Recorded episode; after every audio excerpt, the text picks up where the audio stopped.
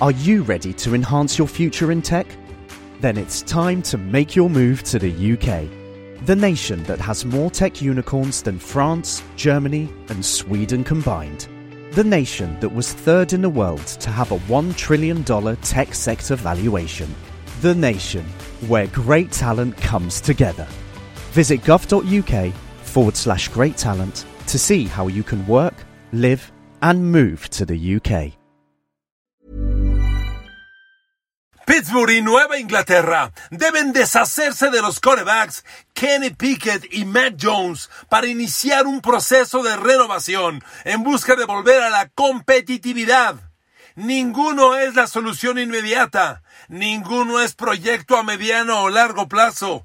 Ambos equipos tienen que buscar nuevos caminos y en cualquiera que sea el nuevo proyecto, ni Kenny Pickett en Steelers ni Mac Jones en los Pats tienen espacio. Ambos deben buscar la renovación. Las dos franquicias más exitosas en la historia de la NFL pasan por momentos semejantes sin coreback ni playmakers, con línea ofensiva en pésimas condiciones, pero con una defensa respetable y por momentos de alto nivel, que debe ser el comienzo de la renovación. Hoy, Steelers y Pats rumbo a la agencia libre y al draft en busca de la renovación y de volver a la competitividad. Queridos amigos, bienvenidos a mi podcast. Saludos, feliz inicio de semana. Aquí estamos. Contentos de coincidir una vez más y listos para hablar de los dos equipos más exitosos en la historia de la NFL. Sí lo sabe, ¿verdad? Los únicos equipos NFL que en sus vitrinas tienen seis trofeos Vince Lombardi, seis Super Bowls ganados, son Nueva Inglaterra y Pittsburgh. Esa es solo la primera de varias coincidencias por las que decidí hacer el podcast hoy de ambos equipos debido a sus similitudes. No solo está este tema de que tienen seis títulos de Super Bowl cada uno, en el análisis actual, ninguno tiene coreback, ninguno tiene línea ofensiva respetable y tienen una carencia de playmakers alarmante. Pero coincidentemente, los dos poseen una defensa de respetable a buena, a altamente competitiva. Bueno, Pittsburgh tiene a TJ Watt y a Minka Fitzpatrick, que son dos de los mejores jugadores NFL en su posición. Nueva Inglaterra no tiene algo exactamente igual, pero se asemeja, ¿eh? Con Matthew Judon, que el año pasado estuvo lesionado gran parte del año, y el safety Cal Dogger, que es agente libre, los Pats tienen a dos de los mejores de la liga. We love our pets, but when the floor is covered in fur, that's harder to love. Eufy X10 Pro Omni Robot Vacuum has powerful 8000 PA suction to make hair vanish from floors in just one pass. Plus, the roller brush has automatic detangling for easy hands-free maintenance. Want to know more? Go to eufy.com. That's EUFY.com and discover X10 Pro Omni, the best in class all-in-one robot vacuum for only $799. En su posición. Antes de continuar el análisis, permítame hacer un, un, comentario sobre la gente que me sigue. Lamento mucho haber perdido el nombre de la persona porque leí este comentario en el Instagram, de, pero llegan tantos comentarios que de repente lees uno y luego dices, híjole, ¿quién era? Y perdón, ofrezco una disculpa. Cuando mencione el tema, recordarás quién eres. Este amigo me mencionó que yo repetidamente caigo en el error al decir que Charles Haley en los años 90 era jugador de los Cowboys y luego lo perdió por San Francisco en la agencia libre. Y amigo, tienes toda la razón. Ese es un error mío que hoy públicamente ofrezco disculpas y corrijo. En el podcast que les hice el, el, viernes hablando de los Cowboys, ponía yo la referencia de los Cowboys de los noventas y les decía Dallas, aquel equipazo de Troy Aikman, empezó a perder poder cuando les quitaron jugadores por la agencia libre y les daba el ejemplo de que Norton, Tony Casillas, eh, Alvin Harper y les decía Charles Haley y Dion Sanders. Y este amigo, de veras que me da mucha pena haber perdido su nombre. Amigo, tú sabes a quién me refiero. Me, escribe y me dice, Enrique, estás mal. Charles Haley llegó primero a los 49ers y luego pasó a Dallas. Y amigo, tienes toda la razón. Yo tengo una mala costumbre que me genera errores y es abusar de mi mente. Gran parte de lo que ustedes escuchan, amigos, la inmensa cantidad de información que ustedes escuchan, la traigo ya en la cabeza. Entonces, normalmente juego a mi mente. Me acuerdo, me acuerdo. Y hay muchas veces que en el disco duro se se grabó algo equivocadamente, como lo de Charles Haley. Y entonces es un error que yo repito y repito y repito. Y a mí no me da pena decir me equivoqué fallé y ofrezco disculpas. Así que amigo que me escribiste el viernes, te agradezco mucho tu atención. Discúlpame, discúlpame amigos por el error y no es la primera vez. Sin duda ha habido varios más y ofrezco una disculpa y les platico. Yo, yo abuso de mi mente y evidentemente cometo errores y por ello ofrezco hoy las disculpas. ¿De acuerdo? Concluido el tema y ofreciendo doble disculpa porque perdí el nombre de este amigo. Te mando un abrazo y agradezco mucho tu mensaje. Aquí está. Vamos al detalle. A ver, queridas y queridos, ¿cuánto más necesita de oportunidades Kenny Pickett? O Mac Jones. ¿Cuánto más? A ver, Mac Jones en los Pats es un cuate que ya tiene 42 partidos como titular. 42 partidos como titular. No es poca cosa, ¿eh? Y Kenny Pickett de los Steelers, pues digo, son menos, pero ya son 24. La NFL es una liga tan de alta competitividad que un cuate que consigue 24 titularidades en la posición de coreback en los Steelers, por Dios, si tiene algo, ya lo mostró. Si no, estamos perdiendo el tiempo. Y lo mismo aplica para Mac Jones en los Pats, por Dios, 42 juegos. Miren, cada uno tiene su historia por aparte. Estoy de acuerdo que con los Pats es válido decir, es que no se vale. Mac Jones arrancó muy bien. Como novato fue titular 17 partidos, ganó 10 y perdió 7. Lanzó 3.800 yardas, casi 4.000, con 22 de touchdown y 13 intercepciones. Fue una temporada de novato de altísimo nivel. Pues sí, estoy de acuerdo. Pero si después le quitaron a Josh McDaniels y al loco de Belichick se le ocurrió ponerle un coordinador defensivo y un coach de equipos especiales, Joe Judge y Matt Patricia, como coordinadores ofensivos en la temporada del 2022, pues sabes qué, Mac Jones, qué pena, qué mala suerte. Porque claramente ese episodio alteró, deterioró el desarrollo de Mac Jones. Y hoy Mac Jones, que es el que vimos la temporada pasada, por Dios, ganó dos partidos y perdió nueve. Pero lo peor fue que horrorizó a la NFL, empezando por los fans de los Pats, con 10 pases de touchdown, 12 intercepciones. Con esos números nadie merece ni una oportunidad más. ¿Y saben qué? Mac Jones no puede ser el suplente de los Pats. Porque Nueva Inglaterra tiene la tercera selección global en el draft. Y aquí nada más hay dos caminos. O tomas un coreback agente libre de los dos o tres interesantes que hay y trabajas con él en el inmediato futuro. O tomas la selección número 3 global del draft con uno de los grandes prospectos que vienen. En ningún escenario cabe Mac Jones. Usted dirá, bueno, que se, que se quede de suplente. No, el suplente perfecto en los Pats es Bailey Zappi, un cuate que ya ha jugado como titular, que ha tenido sus oportunidades y lo ha hecho, pues tampoco ha hecho maravillas, pero yo diría lo ha hecho respetablemente bien. A quien hay que trabajar para suplente de largo plazo en los Pats es a Bailey Zappi. Por consecuencia, Mac Jones no cabe. Mismo escenario en Pittsburgh. A ver, ¿quién se ganó en Pittsburgh la oportunidad de pelear la titularidad el año que entra? Pues por Dios, Mason Rudolph. Aquí entran las mismas preguntas. ¿Qué va a hacer Pittsburgh? ¿Va a quedarse con Mason Rudolph y Kenny Pickett para competir en la titularidad? Estoy seguro que no. Quiero pensar que no. Sería el peor error que Pittsburgh podría cometer. Semejante a que Nueva Inglaterra dijera, con Bailey Zappi y Mac Jones competimos. No, no, eso, eso no puede ocurrir. Es una alternativa, pero hay que descartarla ya. No puede ser. Pero Mason Rudolph hizo las cosas bien, que a nadie se le olvide. Mason Rudolph fue titular cuatro partidos, ganó tres, completó el 74% de sus pases, que es una cifra muy interesante, nunca lanzó una maldita intercepción por tres envíos de touchdown. Mason Rudolph lo hizo muy bien. Sin embargo, sería absurdo decir el futuro de Pittsburgh en Mason Rudolph. No, pero por consecuencia, sí merece una oportunidad.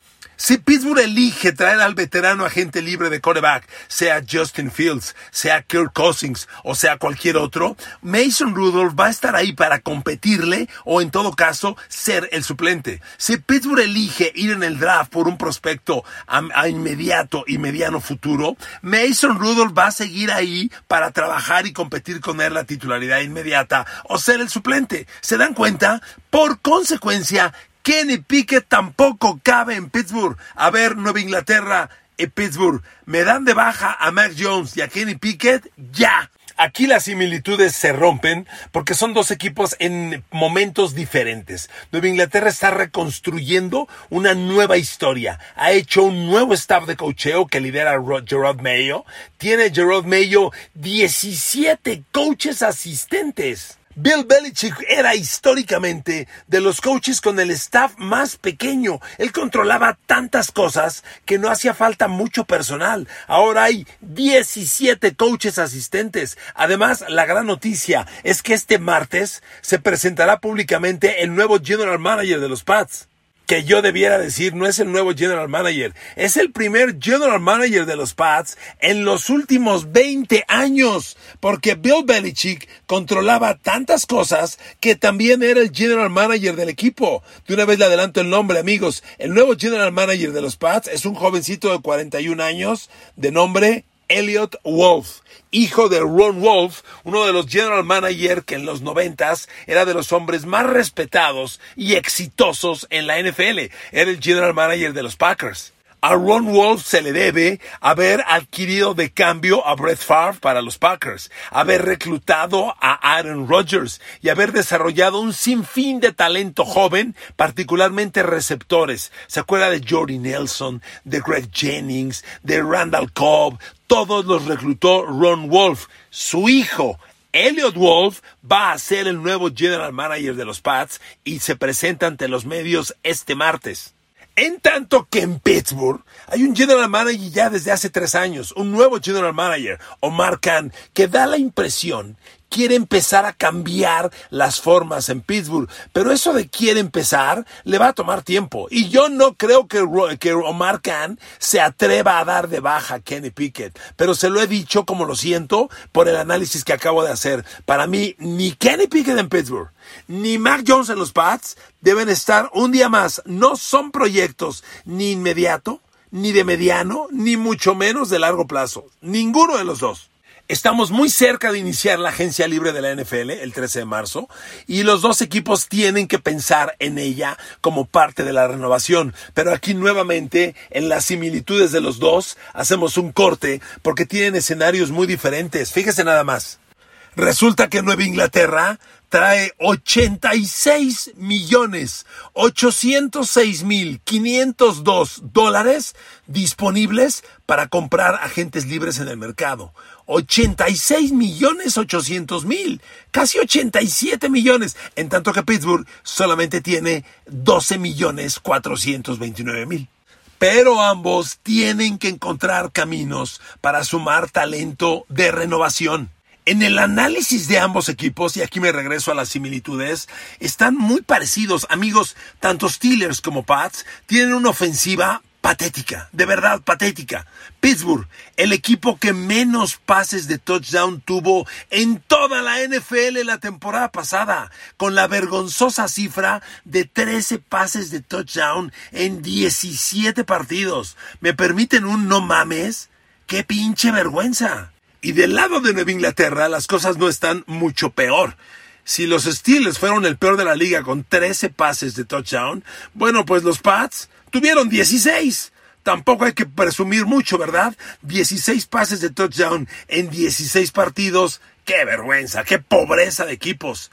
Por eso les decía al principio, no hay coreback, no hay playmakers. Eh, Pittsburgh tiene George Pickens, que es un jugador de enorme talento, pero con una mente muy desviada y muy inmadura, lo cual lo convierte en un jugador altamente peligroso.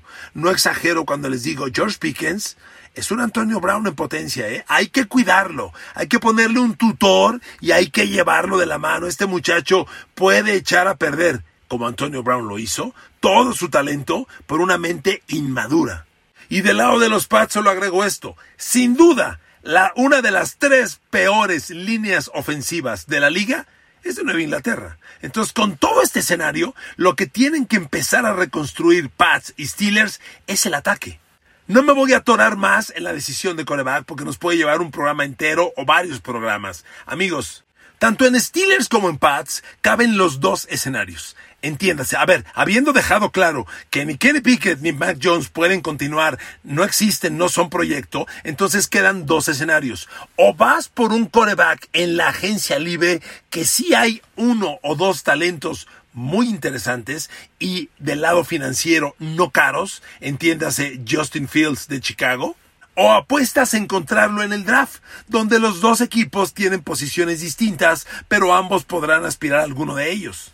Mientras los Pats tienen la tercera selección global de la primera ronda, en un año que va a tener cinco corebacks de primera ronda, imagínense, de Inglaterra puede llevarse al tercero mejor, Pittsburgh es el número 20.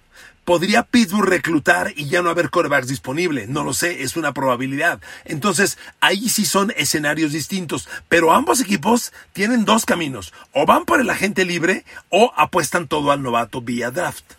Amigos, yo siempre he sido fan de que mis equipos, bueno, mi equipo, que es Nueva Inglaterra, ahí hablo como fan, acumule capital de draft. Si usted me pregunta, ¿qué es, ¿a ti qué se te ocurre? ¿Qué sugieres? ¿Qué harías tú? Yo Justin Fields. Este joven lleva tres años en la NFL mostrando cosas interesantes, pero es muy injusto evaluarlo por sus números en Chicago, cuando Chicago en estos tres años ha sido uno de los equipos más mediocres de la NFL. Todo lo mal que ha jugado Chicago ha arrastrado a Justin Fields. Este muchacho tiene talentos, hay que darle la oportunidad.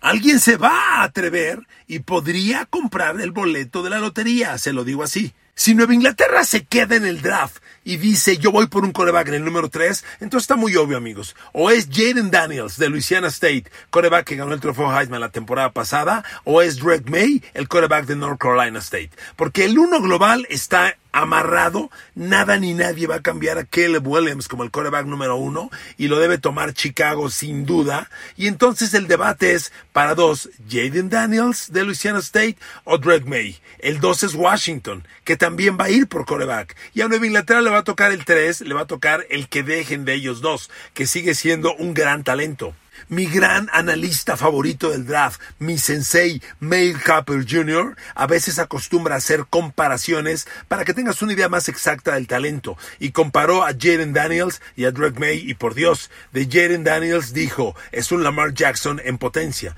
y de Drake May dijo, es un Justin Herbert en potencia. Siendo así la comparación y haciéndole caso a Mel Kiper Jr., a quien yo le creo desde los años 80, si usted me pregunta con cuál te quedas, yo me quedo con Drake May. Porque Jaden Daniels, a ser coreback de optativa, corre demasiado y a mí siempre los coreback corredores me han preocupado porque en la NFL exponer un coreback al golpeo con linebackers provoca lesiones. Pregúntele a los Colts, que reclutaron un coreback muy interesante el año pasado en Anthony Richardson y les duró cuatro semanas. Lo lesionaron y quedó fuera el resto del año. ¿Para qué quieres un coreback novato si lo vas a poner a darse de golpes contra los linebackers? A mí eso no me gusta. Ahora, amigos, regresémonos al tema del draft. A ver, Nueva Inglaterra tiene 86 millones de dólares. Es muchísimo dinero. ¿Qué deben hacer los Pats? En mi opinión, si el dinero no se va a usar en un coreback, entiéndase Justin Fields, entonces hay que ir por playmakers y por línea ofensiva. Lamentablemente este draft no tiene línea ofensiva. Y aquí me detengo porque hay una noticia bien importante que se dio entre jueves y viernes. Ya la NFL anunció el nuevo tope salarial. Y es una barbaridad. La temporada pasada los 32 equipos jugaron con una nómina de 224 millones de dólares por equipo. Ese fue el dinero destinado a pagar la nómina de los 53 jugadores. 224 millones el año pasado. Esa cantidad cada año aumenta. Yo les decía en mis podcasts anteriores, va a subir entre 235, 240. ¡Ja! Manuel, ¿sabe a cuánto subió el salary cap? 255 cuatro millones de dólares por equipo. Reitero, ese es el dinero solamente para pagar la nómina de los 53 jugadores. Entonces, hay mucha plata que hay que invertirla en el mercado de agencias libre. Yo aquí solo tengo una duda que le confieso en voz alta. No estoy seguro si la cifra que le estoy dando en los Pats de 86 millones de dólares disponibles, 86 806 mil, y para Pittsburgh de 12 millones 429 mil, si ya tenga el ajuste con el nuevo tope salarial, porque eso les va a dar más dinero probablemente sea un poco más del que yo acabo de anunciar. En todo caso, para Nueva Inglaterra es una barbaridad de dinero. Vámonos al mercado de agencia libre. Y aquí te tengo una mala noticia. Nueva Inglaterra urge, de verdad urge, de línea ofensiva. Y en la agencia libre vienen pocos linieros ofensivos atractivos. Los Pats tienen que empezar usando este dinero en renovar algunos de sus agentes libres. A ver, Nueva Inglaterra tiene dos agentes libres que a mí me preocupan mucho. No, ¿qué digo dos? Tres o cuatro. A ver, primero, Hunter Henry, el cerrado. Es de lo poco que funcionó en los últimos años. Hay que retenerlo. Él va a ser agente libre sin restricciones y la posición de ala cerrada no es excesivamente onerosa. Caray, Travis Kelsey es el mejor pagado de la liga y anda en los 16 millones al año. A Hunter Henry lo retienes por 14, 15 millones al año. Sin duda, en mi opinión, se tiene que quedar. Hay que usar sobre todo el dinero en Michael Onwenu, tackle derecho. Ese muchacho se tiene que quedar sí o sí. Ha sido un suceso en la línea ofensiva de los Pats. Es increíble que este muchacho fue sexta de draft en el 2020 y fíjese desde entonces tiene unos récords increíbles. Michael Onwenu desde ese año ha jugado 1500 snaps, 1500 jugadas, 1500 centros en la posición de tackle derecho, pero ha jugado 1800 snaps en las dos posiciones de Gars. Es un jugador tremendamente versátil. Hay que retenerlo. También tienen que retener los Pats, creo yo, al que fue el tackle izquierdo el año pasado, Trent Brown. Con todo y sus broncas, hay que retenerlo como titular de rotación. Y hay un tercer agente libre que me preocupa mucho en los Pats, Cal Dogger, el safety fuerte. Este muchacho ya se mete a la competencia entre los mejores safety fuertes de la NFL. Tiene que quedarse en el equipo. Él va a costar más dinero, él va a costar arriba de 20 millones al año. Mi opinión es que en esas prioridades tiene que usar Nueva Inglaterra el dinero. Para Pittsburgh, afortunadamente no hay agentes libres tan onerosos. Pittsburgh finalmente, bueno, Omar Khan finalmente abrió los ojos y ya dio de baja, despidió al coreback Mitch Trubinsky, que iba a ser agente libre sin, sin, restricciones, ya se fue. Y el centro Mason Cole, que también sirvió para dos cosas, ya se fue. Solo queda como agente libre el tackle derecho Chukuma Okorafor, que el año pasado fue banqueado. Por ahí de la semana 10, el novato Broderick Jones tomó la titularidad del tackle derecho y Chukuma Okorafor se fue a la banca. Como titular de rotación o suplente me interesa, pero es el único nombre que valdría la pena retener en Pittsburgh, aunque reitero, no hay mucho dinero disponible. A mí no me sorprendería que Nueva Inglaterra, con tanto dinero disponible, también buscara dar un golpe fuerte. A ver, les pongo un ejemplo. Aunque la defensa luce sólida, los Baltimore Ravens tienen un agente libre, el tackle defensivo Justin Madubuike. Los Pats dejaron ir al tackle defensivo Lawrence Guy, que para nada se compara con Justin Madubuike. Madubuike tuvo 13 capturas de coreback el año pasado y es una fortaleza contra la carrera. ¿Se imaginan quitarle a los Ravens a Justin Madubuike y ponerlo en pareja con Christian Barmore como tackle de los Pats? Y luego quitarle también a los Ravens al, al linebacker central Patrick Quinn? Para que hiciera pareja con Joan Bentley en los Pats, a mí me parecerían dos adquisiciones de agente libre, de agencia libre fantásticas y de gran impacto inmediato. Como ya les mencioné, lamentablemente no hay linieros ofensivos de agencia libre atractivos. El mejor es el tackle izquierdo de los, de los Cowboys, Tyrone Smith. Pero Tyrone Smith está tan veterano que ya no aguanta 16 partidos. Yo no invertiría en Tyrone Smith y mire que tuvo un gran año la temporada pasada. No creo que sea el caso. Si los Pats van a invertir un billete grande en algún agente libre ofensivo, póngale mucha atención al receptor abierto de los Colts, Michael Pittman.